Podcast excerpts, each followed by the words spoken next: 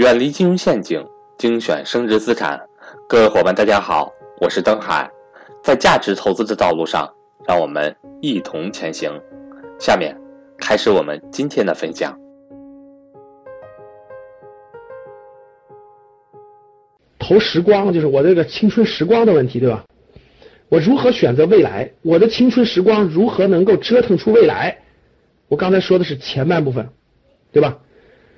第二部分就是我们看一看，那老师，如果我的工作已经不能动了，哎，各位听好了，我说一下啊，说老师，我符看听好了，符合这几种情况。第一种情况，我的这个我的无论我的专业方向、我的年龄或各方面，我未来的方向已经定了，各位听好了啊，就是我的行业、我的工作方向、我的方向都已经定了，我的发展路径其实已经挺明确的了，不能动了已经。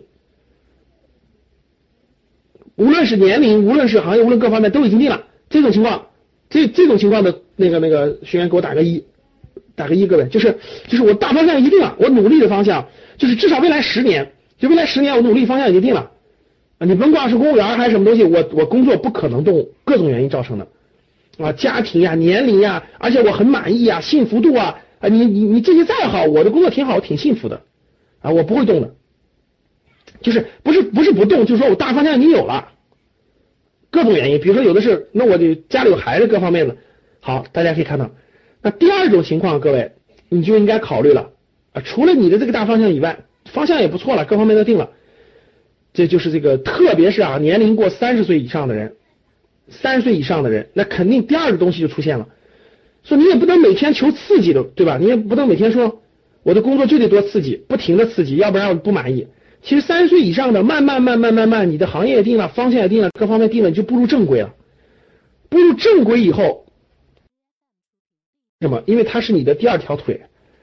如果你是创业的人，你别考虑，你专心致志创你的业就行了，专心致志创你的业就行了啊。如果你是走别的路线的话，那打工是很难打到财富自由的，大家认同不认同？来，各位，谁打工打的财务自由了？打个一，我看看。就你的，我们的目标是，我还是希望，对吧？目标是，老师，我的目标是至少到五十岁，我希望是财富自由的。但是单靠打工，单靠打创业行不行？行，只要你创业成功了就行，失败了没戏，对吧？只要创业成功就行，这是不是一条路？这肯定是一条路。打工行不行？其实也行，但是难度其实很。这么说吧，各位，你要真的是想财务自由是你的第一目标。而且信念非常强大，你你你创业肯定是要考虑的。你要你又想实现财务自由，还还还那个又想打工去实现财务自由，这个难不难？很难很难。就是比例其实比创业低多了。你别看创业失败，创业的成功，创业是什么？风险也大，收益也大。但是打工可真是一步步走。但是你说老师，难道我难道我就不打工，我都去创业吗？我不是创业的人啊。我各方面水平都不能创业，哎，这叫有自知之明，这是非常非常对的。怎么办？边打工边学会投资理财，必须这样。你发达国家你去看看就知道了，真正靠死打工最后财务自由的还是非常少的，有比较少。今天中国是什么？中国是高速成长、高速发展啊！新兴行业的新兴公司，如果你能。呃，随着它的发展，成为高管，在公司在上市，你肯定可以，但这样的比例也是很少的。那就老师，我努努力，我一年赚个十来万块钱，我还是有戏的。但是我又不能创业，我怎么能实现财务自由？各位，哎，从从你从你三十岁左右开始，确定不创业开始，你就要开始做投资理财这件事情了。这个事情就考虑越晚，因为各位听好了，我问你们，创业成功是不是也要十年呀？就创，你就是在开始创业也得有十年才能成功，对不对，各位？是不是各位？打一，就是我就是看你就是决定创业了，你也得你也得在正确的方向上再打拼十年，你才能成功吧？你连个十年都没有，你连方向，你三五年连方向都没摸清楚，商业模式都没摸清楚，你根本就不可能成功的。各位听好了，投资理财也是一样的，投资理财也不是你拿了十二块钱今天出来夸夸夸就赚个一百倍就赚钱了，不是这样的。投资理财跟创业其实是一样的，它也要十年的积累期、成长期、磨合期，逐渐找到自己的投资理财的思路和方法。大家听懂吗？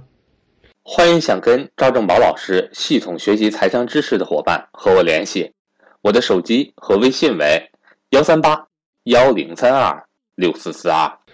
就是你也得做十年的准备，你得做好这十年，我可能赚不了太多的钱，但是我必须培养出我的思路，培养出我的方法，啊，一步步的积累，无论是定期定投，无论是和选择思路，慢慢慢出来以后，我跟你说，后面就复利形式的，就就开始夸夸夸夸就往上涨了，而且越来越快，越来越快，越来越快，它是这样的。所以你也别想着说，老师这个牛市来了，我投十万块钱迅速赚一百倍、一千万我就退休了，你别开玩笑了啊，没这水平，也没这个啥。它需要一个过程，这个过程是需要磨砺的，需要积累的，好吧？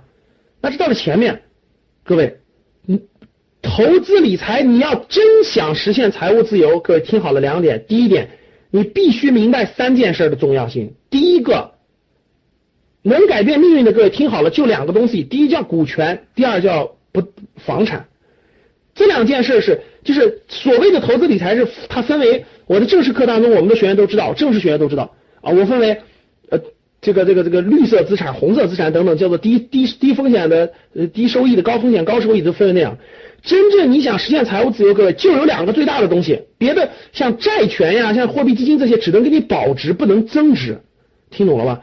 只有两个东西，第一叫做股权，第二叫做房产，只有这两个东西能够给你带来改变命运的机会。那房产改变命运的多了去了，你们都看到过了哈。未来你想靠房产也有机会，但是没那么多了啊！未来十年甚至二十年，最大的机会投资理财主要是在股权里，所以其实未来最大的机会就是股权和债权，就是股票和债券这两个东西是投资理财最核心的。其实这是最核心的，房产也是其中的一个啊，但是房产的机会目前是严重过剩，肯定不是短期肯定不是一个好好时候啊。好了。